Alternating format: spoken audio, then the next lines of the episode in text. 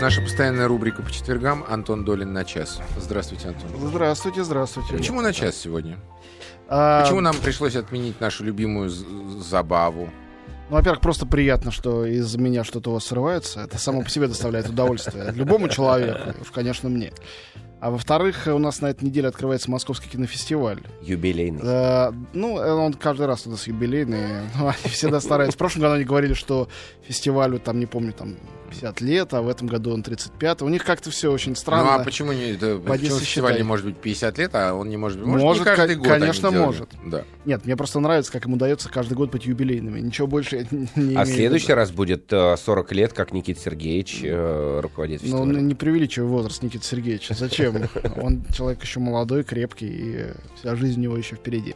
А Вот, Московский фестиваль заслуживает отдельного длинного рассказа, но а, мне кажется, что также такого рассказа заслуживают просто и а, кинофильмы, не побоюсь этого слова. Которые Неужели там выходят. будут показывать кинофильмы? Нет, я имею в виду те кинофильмы, которые там не будут показывать. Те кинофильмы, которые, может быть, посмотреть нормальным людям по всей России и не только там. Потому что, что ж греха таить, Московский фестиваль э, событие, ну, значительное, поскольку оно такое статусное, важное, с одной стороны. Но с другой стороны, даже те люди, которые живут в Подмосковье ближайшем, они понятия не имеют, что проходит какой-то московский фестиваль, не знают, можно ли туда попасть, а если можно, то как. И учитывая тот бардак, который на ММКФ э, э, каждый год творится, всегда он в чем-то разном выражается, э, в общем, я людей из Одинцова могу понять, потому что вот они доедут до центра и, скажем, выяснят, что сеанс перенесен на два часа назад или Слушай, еще что-нибудь такое. Я людей из Одинцова понимаю почти каждый день, когда езжу на дачу. Я как раз Вот, через Одинцово. Именно, туда. да. А, ну вот, например, вчера был пресс-показ фильма «Открытие» про Брэда Питта и зомби. А. «Война миров Z». Ну, я о нем подробнее, наверное, буду совсем рассказывать на следующей неделе. Но вот, а, в принципе, Московский фестиваль потряс меня потрясающим единством формы содержания, потому что на пресс-показе была устроена реально война зомби. Вот все, что вы видели в этом, э, в трейлере там происходило в кинотеатре «Октябрь». Там назначили некий маленький зал, как обычно для пресс-показа. А что такое московский фестиваль? Это значит, что аккредитовывается несколько сотен человек, многие из которых только вот раз в году, когда аккредитовываются, вспоминают о том, что они на самом деле киножурналисты, или считают себя такими, или предлагают считать себя таковыми. И э, когда я пришел за 10 минут до начала фильма, э, зал, где должен был быть пресс-показ, был не просто переполнен, а там были переполнены все проходы, пол и так далее. При этом толпа э, еще примерно из 700 человек стояла э, вокруг, кричала, штурмовала этот зал, что было совершенно бессмысленно. Может, там чем-то приторговывали в этот момент? Чем вызван такой Страшно ажиотаж? себе представить, чем. Ну, приторговали Брэдом Питтом, потому что дру- другой там торговли особенно, ну, я, я не видел. Правда, там давали людям, и это тоже выглядело как провокация, э, бесплатные в качестве... Томатный сок. Да если бы, энергетики. А, Какие-то зомби-энергетики. Ну, я знаю, насколько это вредно для здоровья, быстро их отставил в сторону, но некоторые же люди их пили. И я думал, что сейчас вот там на экране зомби друг друга едят. Сейчас то же самое начнется, собственно говоря, э, в залах и переходах кинотеатра «Октябрь». Скрежет зубов не мешал просмотру фильма? А, Скрежет зубовный, он, во-первых, украшает любой просмотр любого фильма, все мы это тоже знаем, а во-вторых, э, э, людям надо было чем-то компенсировать себе фрустрацию от 45 минут э, в толпе без э, уверенности в том, что ты сядешь, потому что многие стоя смотрели этот фильм в конечном счете, когда во втором зале уже места кончились. Мне удалось сесть, но с трудом. Смотри, пришел за 10 минут до начала фильма. удалось И удалось еще и Да. сидя Нет, ну на самом деле вы смеетесь, а знаете, как это драматично? Да это мы на- видим твои синие локти. А, Вот именно. Это гораздо драматичнее, э, чем можно предположить. э, Хотя бы по той э, как бы элементарной причине, что многим действительно надо об этом писать завтра, да, потому что сегодня вот у нас открытие вечером, на открытие там Брэд Питт, ясное дело, что там весь зал будет из всяких випов состоять, это нормально, и простому смертному только давиться с другими зомби, а вовсе не по красной дорожке, значит, сегодня шествовать. В общем, э, трудная история, и, возможно, дальше будет еще труднее. И возвращаясь к своей изначальной мысли, собственно, с этим связано то, что я э, с радостью расскажу и о других картинах, которые во всех кинотеатрах, э, значит, Советского Союза у нас показываются без намека на всякие фестивальные эксклюзивные радости. А фильм номер один э, «Человек из стали», фильм номер два «Университет монстров». Вот они, вот они. С чего, с чего начать? Давай с э, супермешечки. Так, я попросил бы без этих э, уни- уничижительных... э, Ты видишь, я сегодня в какой майке пришел? Знаешь, что ты сегодня будешь. Если ты чувствуешь себя Суперменом хотя бы отчасти. Хотел бы чувствовать. Я хочу выглядеть Суперменом в глазах сына, понимаешь? Ну, это не так сложно, можно даже майку не надевать, мне кажется. А, а, ну, пузо прикрывает, и как бы тогда... Да, недостаточно каждый день покупать ему мороженое, и уже твой суперменский статус будет неколебим, мне кажется. Ну, в случае, у меня это работает. А, фильм «Человек из стали». Это действительно очень э, интересное и важное кино, а, потому что когда делался лет 6-7 назад, могу соврать, но мне кажется, это было именно тогда, фильм «Возвращение Супермена», а, его делали весьма бравые люди, а, и там играли известные актеры, Кевин Спейс тот же самый. То есть, ну, и бюджет был серьезный, и даже он отбился. Но фильм оставил впечатление какого-то провала. Казалось, что Супермен это вот герой, точно оставшийся в прошлом. Когда Ричард Доннер делал свой великий фильм Мгм. Супермен, собственно говоря, и все его продолжения, это вот откуда-то из тех эпох. Но с тех пор, вот за последние пять лет очень много изменилось. И фильмы про супергероев, они стали главным трендом голливудского кино. Вот После Нолана. Ну, одновременно с Ноланом, э, я напомню, что есть два главных э, комикс-издательства, да, DC, Да. их герой это Супермен, э, прежде всего, и э, Бэтмен. Бэтмен. И э, Марвел, Мгм. э, это Человек-паук, э, э, значит, э, Халк. Халк, Великолепная четверка, все эти, значит, э, Фантастическая четверка, все эти э, значит, Мстители, Тор, э, то есть... Железный бо- человек, э, да. человек, э, Капитан Америка и так далее. В общем, это два разных издательства. Они с разными компаниями работают. Marvel сейчас работает с компанией э, Disney и Sony, а э, эти работают с. Warner, с Warner Brothers, DC. И это, ну, разная эстетика, разная стилистика совпала, что с двух сторон они пошли э, к этому жанру кинокомикса. И Marvel э, они стали делать в основном легкомысленные, постмодернистские, шутливые, ну, и, собственно, и по Мстителям, и по Человеку-пауку, Пауку. пауку и по, конечно же, э, Железному Человеку можно сделать такой вывод из них. И это имеет огромный успех.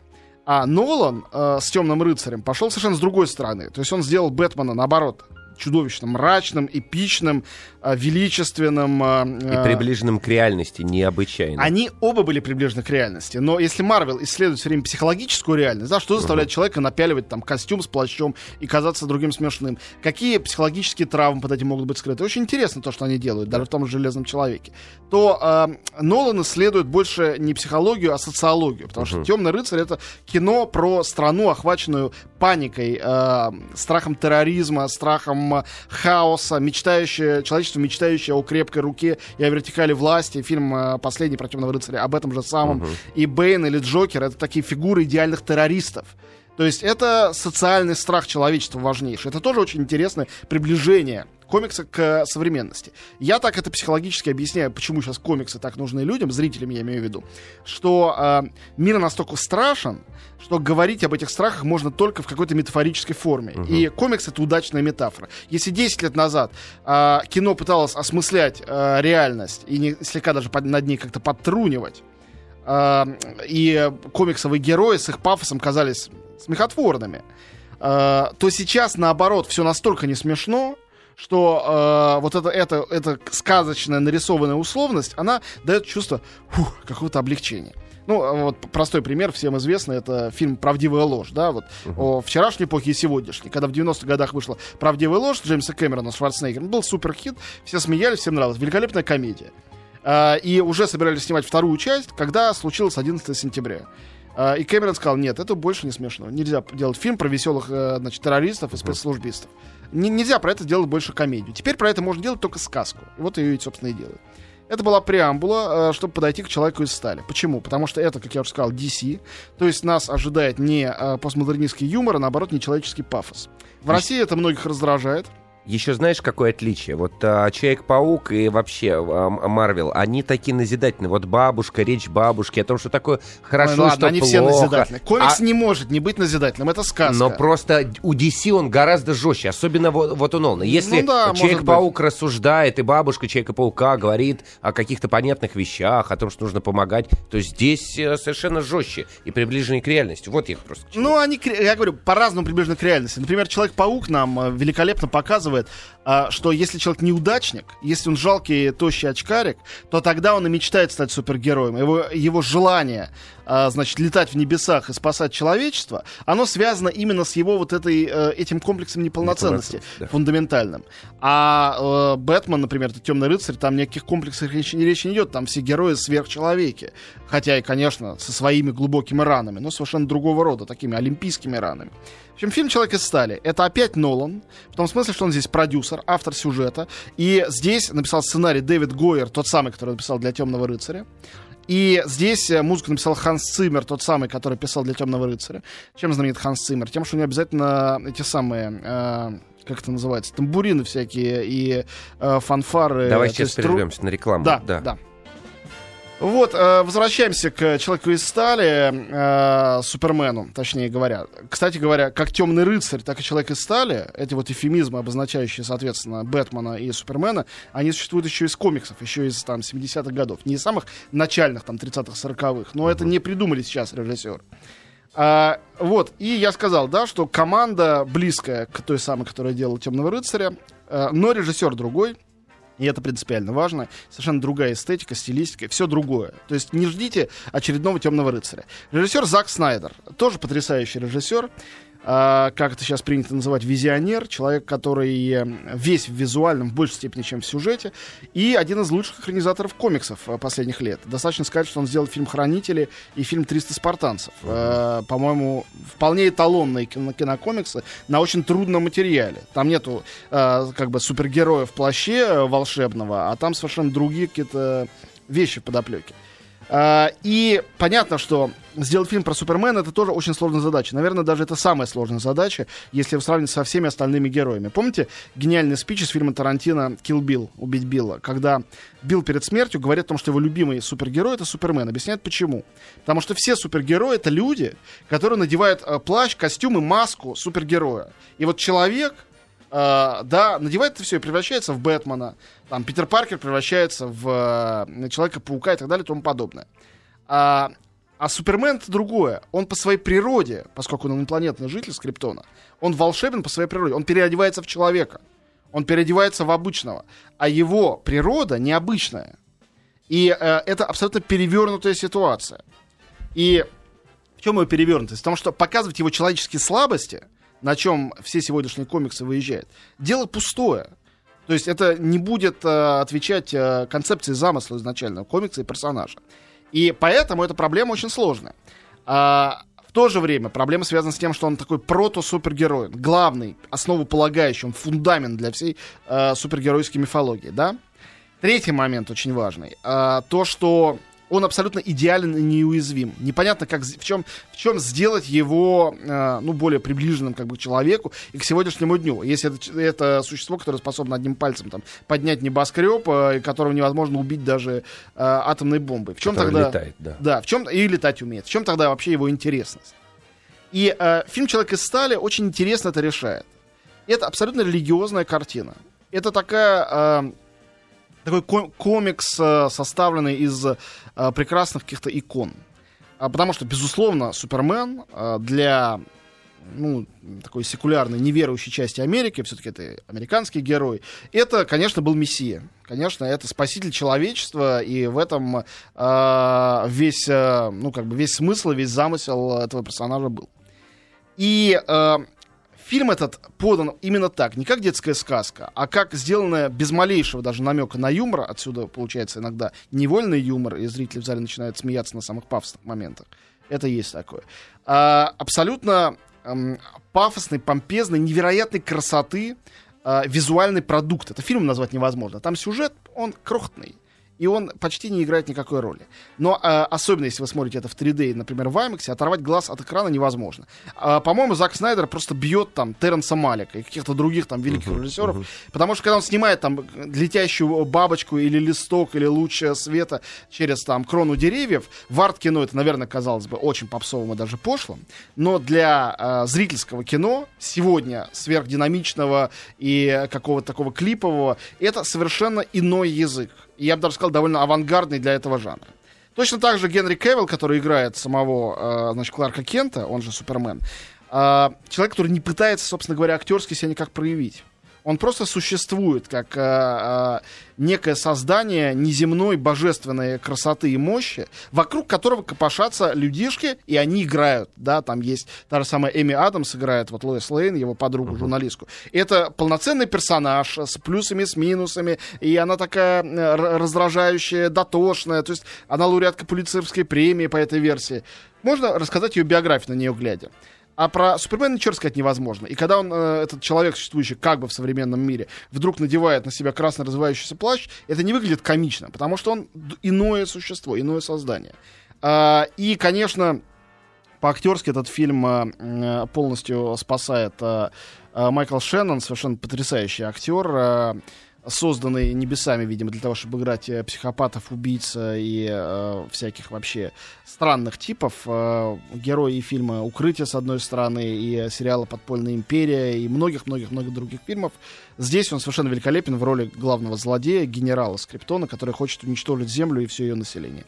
В общем, э, э, меня очень впечатлил «Человек из стали». Э, я не хочу сказать, что это безупречный шедевр. Э, над этим фильмом очень легко посмеяться, очень легко выставить его на посмешище, настолько он серьезно себя несет. Но в нем столько изобретательности и энергии, э, что мало какой фильм сходного жанра с этим может сравниться. Поэтому, как минимум, посмотреть своими глазами и сравнить со своими ощущениями от всех других железных человеков и так далее, это стоит. Ну, клево. Надо а, ты, ты пойдешь, Максимка? Нет. А я да, обязательно. Но психологии нет, да? Вот а, бэтменовской вот такой Там мудрёной... есть психология зрителя, которая там использована, а психология героев практически вы там и не найдете. Угу. Но, повторяю, мне кажется, что это обыграно хорошо. Вот, э, мультик «Университет монстров». Э, коротко и ясно скажу, это типичнейший приквел. То есть, э, смотреть его вне зависимости от... Э, Корпорация монстров можно, но, но бессмысленно. Есть корпорация монстров. Великолепный, уже классический нынче мультфильм. А, дело, конечно, не в том, что там какие чудесные монстры нарисованы а, и трогательный ребенок, а в идее перевернутого мира, uh-huh. где то, что нам кажется страшным, оно бытовое, а то, что нам кажется бытовым и даже милым, дети и детский плач, это для них очень страшно. И вот этот перевернутый мир, вселенная наоборотная такая, по-кэроловски, там очень здорово была обыграна мы уже эту вселенную, ее законы знаем. И теперь просто мы видим тех же обаятельных персонажей, только они моложе. Салли и Мак, Майк Вазовский, два этих вот существа. Одно похоже на рогатого синего медведя с пятнами, а другое э, зеленый шар, шар с, с одним глазом, да. И про то, как они учились, подружились в университете. По жанру это как бы университетская, студенческая комедия, которых очень много в голливудском кино. Разумеется, много пародий на другие студенческие комедии, отсылок туда. А, тут Дэн Скэнлон, некто режиссер, он дебютант, и, в общем, ну, хорошо справился со своей задачей, но не более того. И действительно, это сделано в основном для того, чтобы мы наблюдали за смешными монстриками, дети смеялись, умилялись, тыкали пальцами в экран. Единственное, что хочу сказать важное, а, то, что этот а, мультик, как все мультики Пиксара, предваряется короткометражкой. Uh-huh. Тут чудесная короткометражка, называется «Синий зонтик». Она сделана почти как кино, где э, в разных э, не столько персонажах, сколько явлениях окружающего мира, начиная с зонтиков, кончая там э, водосточными трубами, светофорами и так далее, они все оживлены. Но оживлены не примитивным образом, они практически остаются такими, как есть, но режиссер чуть-чуть им вдруг превращает винтики в глаза, улыбки и так далее. Вот этот синий зонтик, он, наверное, даже лучше, чем «Университет монстров». Спрашивают, не понял, что за фильм? «Человек и Сталин» или «Человек и Сталина»? Ну, это кстати, юмор. и другое хорошо. Это питерский юмор. Да, Антон Долин, мы продолжаем путешествие по миру кино. Пожалуйста. А, ну, я теперь немножко про а, московский фестиваль, который как-никак у нас проходит в Москве. А, наверное, вот что. Прежде чем о нем говорить, я скажу о событии, которое меня впечатлило. Д- думаю, что ничто на московском фестивале меня настолько не впечатлит. Хотя событие это маленькое и тоже сугубо московское. Кто-то с лестницы упал? А, нет. Пока нет. Но это может случиться каждый день. Но это не может впечатлить Долина, понимаешь? Ну, смотря кто упадет. Если я сам, то, может быть, и может. Но... Ну хотя это тоже большой вопрос. Дело в том, что в Москве открылась потрясающая выставка, тоже имеющая прямое отношение к кино. Это произошло, э, завтра произойдет, собственно говоря, в центре «Гараж», который сейчас находится, если вы знаете, в парке Горького. Ну, поскольку там все время гуляет всякий народ, э, можно заодно и это ребенка прогулять, накормить мороженым и сходить на выставку. Значит, э, выставка состоит из двух частей. Одну из них я еще не успел смотреть. Это Наталья Юргенс, э, известная э, авангардная аниматорша из Швеции. Наверняка это что-то любопытное. А другая это выставка одного из самых моих любимых вообще киноавторов всю мою жизнь. Зовут его Ян Шванкмайер. Это э, чешский э, 79-летний ныне мужчина, который еще в советские времена, стилистически, когда это было строго запрещено, делал невероятные, абсолютно крышесносные, э, авангардные, сюрреалистические перформансы, спектакли и фильмы. Э, фильмы его, ну, может быть, вы видели фильм «Полена», он же «Отесаник», э, о том, как бездетная пара э, значит, усыновила пень, а пень ожил, э, разросся и их съел. Совершенно замечательная картина. Или фильм э, его «Алиса» по мотивам «Алисы в стране чудес», где э, роль белого кролика играет чучело белого кролика, и э, мужские носки разговаривают э, с девочкой, которая играет маленькая кукла, э, разговаривают с ней примерно как синяя гусеница должна разговаривать. Или знаменитый его фильм «Фауст», в котором живые люди превращаются в деревянных марионеток, которые ходят, разговаривают, занимаются сексом, и в конце оказываются, разумеется, повергнуты в ад, как и полагается. В общем, э, практически, ну или его гениальный фильм «Конспиратор наслаждений» без единого слова, рассказывающий о сексуальных перверсиях при помощи тоже разнообразной авангардной анимации. Фильм, посвященный памяти Маркиза де Сада и Леопольда Захер-Мазоха. А, Действительно, Шванкмайер — это нечто абсолютно уникальное, ни на что не похожее, ни на кого. А, Нет, нет таких прецедентов. То есть ближайшие к его творчеству люди действительно Льюис Кэрролл и Маркиз де Сад. А В 20 веке в кино, а, ну, наверное, Бунюэль ранний, там, Андалузский пес, вот что-то в, в ту сторону. При этом Шванкмайер наш современник. И у него замечательные, изумительные э, короткие мультфильмы, которые, кстати, на выставке показываются. Например, он делает героями своих мультфильмов камни. Он анимирует камни, которые там ходят, разговаривают, э, как-то складываются какие-то странные, малопристойные фигуры. А оторваться от этого невозможно. Кстати говоря, и дети смотрят, если им это показать. Да, так что... э, Что может быть лучше- совокупляющихся да. дети- э, камней? Камней. да, Детей да, не надо да. про это говорить в эфире. В общем, э, Шванкмайер впервые приехал в Россию с выставкой. Называется «Кунсткамера Яна Шванкмайера», где его скульптуры, коллажи совершенно чумовые, э, безумные его тактильные скульптуры, то есть надо за- их щупать, закрыв глаза. Не- нельзя на них смотреть, надо их щупать. Вот, э, марионетки, которые он сам делал, там есть марионетка смерти ростовая, например. Дико страшная, потрясающая, действительно из костей сделанная. А Вот, э, и уверяю вас, что если вы пойдете на эту выставку, вы точно никогда не забудете этого впечатления. То есть кто-то, наверное, выйдет оттуда с э, помутневшимся мозгом и скажет, что этого автора надо немедленно посадить в психушку, но для других наверняка откроются горизонты, о которых они даже не подозревали в их собственной психике и мозгу.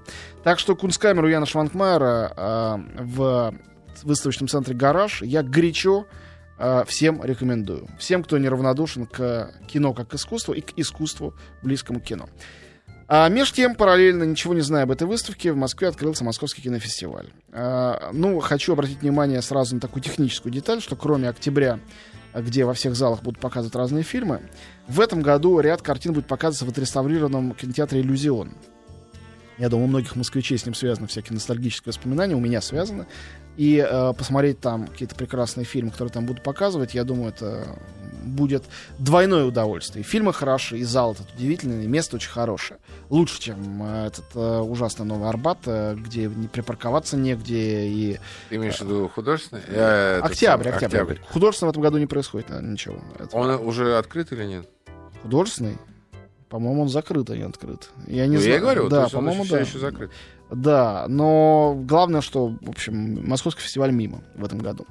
Значит, а на что надо обратить внимание? Как всегда на Московском фестивале. Конкурс — это какая-то тайна за семью печатями, как то, э, зачем его составили, зачем его смотреть, кому это нужно. Я говорил уже, кажется, не раз здесь, что я проводил э, свое собственное маленькое исследование. За последние 15 лет никакие фильмы конкурса Московского фестиваля, включая победителей золотых призов, в прокат в России не выходили.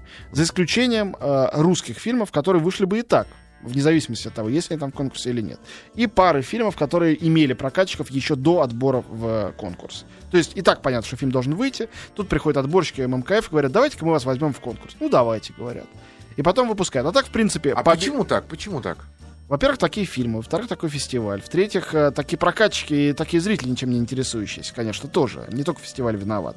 Но э, главная причина в том, что еле хватает по-настоящему выдающихся интересных фильмов на три главных фестиваля в мире. Э, Берлин, Канн и Венеция. И предполагать, что мы составим конкурс из мировых премьер, а задача именно в этом, таких, что кому-то будет интересно смотреть, кроме авторов этих фильмов и людей, непосредственно работающих на фестивале, это наивно. И это не получается. И я давно э, стою на том, что надо либо менять формат конкурса, например, отбирать туда фильмы, которые уже где-то были. Вот плюнуть на это. Чистоплюйство, просто отбирать хорошие фильмы, чтобы они соревновались. Ну ничего, что они были в Каннах, там, в Венеции, где-то. Главное, мы составляем по какому-то А своему... смысл тогда какой, если они уже посоревновались в Показыв- Каннах, а теперь... Это э, все делается не для мировой истории кино, открою вам тайну. Делается для москвичей, чтобы они смотрели фильмы. И то, как активно москвичи ходят на ретроспективы, параллельные программы или на фильмы, привезенные из Кан. Там бывает э, каждый год мясорубка на каком-нибудь из показов канских фильмов. Значит, людям в Москве это интересно. Надо конкурс тоже как-то делать для них. Не для авторов фильмов. Авторам, в общем, более-менее на это плевать. Сделать это для зрителей. И тогда зрителям будет интересно смотреть конкурс, а сегодня им не интересно смотреть конкурс. Это данность. А было бы интересно, тогда на каком-нибудь фильме там была бы толпа, а прокатчики подумали бы, надо бы выпустить его в прокат. И выпустили бы, и зрители продолжали бы ходить, и была бы доказана валентность конкурса Московского фестиваля. До сих пор никто этого не доказал. И каждый год я это говорю, каждый год э, организаторы фестиваля, с которыми многими я дружу, на меня дико обижаются, но, э, к сожалению, у меня на руках здесь, ну, как бы козырь, да, факты Факты. факты. Эти фильмы, вот там иранский фильм побеждает. Все, он победил, с тех пор он не вышел даже на видео. Или какой-нибудь Да? там, да, французский, или еще из таких нормальных стран. Иран это одна из ведущих кинематографий. Иран получил в прошлом году, между прочим, Оскар. Это не то, что потому что он иранский, поэтому не выходит. Не выходит, потому что, видимо, такого качества, скромного качества фильм. Не говорю, что он там плохой, но очень скромный. Он не выдерживает в э, рыночной ситуации э, арт-кино в России и даже просто в Москве. Значит, э, в том, что не касается... Да, ну в конкурсе все-таки я должен сказать, что есть три российских фильма. Всегда российские фильмы там э, особенное внимание привлекают. В прошлом году это была последняя сказка Рита Рената Литвиновой и Орда э, Прошкина. Безусловно, оба очень интересные. В этом году три фильма. «Иуда». Э, Это фильм Андрея Богатырева, я не знаю этого режиссера. Это экранизация э, известной, значит, новеллы или по другим версиям повести Леонида Андреева. А фильм «Скольжение» — это сделанный вне системы господдержки режиссера Антона Розенберга, какой-то социальный, как я понимаю. И, наконец, Константин Лопушанский, самый известный русский участник э, конкурса, автор «Писем мертвого человека» и вообще замечательный режиссер, сделал фильм под названием «Роль». А, с Максимом Сухановым в главной роли, а, музыка Андрея Сигли, он же продюсер, тот Мгм. самый, который был продюсером и композитором фильмов Сакурова. То есть Всех. я думаю, для, да, всех последних. Думаю, что для многих это интересно. А, коротко пробегусь по другим каким-то секциям. А, Значит, восемь с половиной фильмов традиционно. Секция больших фестивальных хитов, а, каких-то артхаузных, собранная Петром Шапотинником. Восемь с половиной. Восемь с половиной фильмов, там всегда показывают восемь полнометражных фильмов и одну короткометражку. В этом году короткометражка — это фильм «Бессмертный», это мультик 15-минутный Михаила Алдашина, э, многократного лауреата всех на свете анимационных фестивалей. Значит, самое там интересное в этом программе, там все интересное, но самое интересное — это какой-то сумасшедший иранский фильм, победивший в Роттердаме под названием «Жиротряс», его уже запретили в Иране, он какой-то совершенно чумовой. Фильм «Исчезнувшие изображения» про красных кхмеров документальный, но вместе с тем э, игровой, поскольку он сделан при помощи... Там не сохранилось никаких видеоматериалов, зверств, поэтому это сделано при помощи куколок, которые сделал сам режиссер, раскрашенных. Фильм, победивший в Каннах в секции «Особый взгляд». А, «Прикосновение греха». Китайская картина колоссальная. Приз за лучший сценарий в Каннах. «Эли». А, фильм Амата Эскаланте, мексиканский фильм, невероятно жесткий, страшные сцены, там пыток, изнасилования, черти чего. Если не боитесь, сходите. Кино художественное, очень сильное, получило приз за режиссуру на Канском фестивале. И, наконец, э, моя возлюбленная Кира Муратова, фильм «Вечное возвращение», последняя работа, большей частью черно-белая. Все ее любимые актеры, от малоизвестных, но прекрасных актеров одесских до Рената Литвиновой, Сергея Маковецкого, Олега Табакова, Аллы Демидовой. Прекрасное кино, и черно-белое, и цветное, и эстетское, и э, издевательское в то же время. А, можно сказать, наверное, что это комедия. Этот фильм очень всем рекомендую. И, наконец, трижды 3D. а, проект короткометражек, одну из которых сделал Жан-Люк Гадар. А, значит, ретроспектива португальской эйфории, где покажут фильм старейшего режиссера на земле Мануэля де Оливейры. Странная история Анжелика, один из моих любимых режиссеров. Программа почти весь Бертолуччи, не знаю, надо ли отдельно представлять, э, величайший Бертолуччи, практически все его картины. На большом экране можно посмотреть «Последнее танго в Париже» или «20 век», или «Маленького Будду», или «Мечтатели». Я думаю, что, ну, как бы, что к этому еще добавить? Э, А, И три фильма Ульриха Зайдля, любимейшего моего австрийского режиссера, его монументальная трилогия «Рай», фильм «Рай, любовь», «Рай, вера», «Рай, надежда». Все три покажут подряд 28 числа. Горячо вам это рекомендую. Спасибо огромное, Антон Долин. Огромное спасибо, Алексей Тимофеев, Максим Ковалевский. Спасибо тебе большое. Всем вам большое спасибо. До завтра.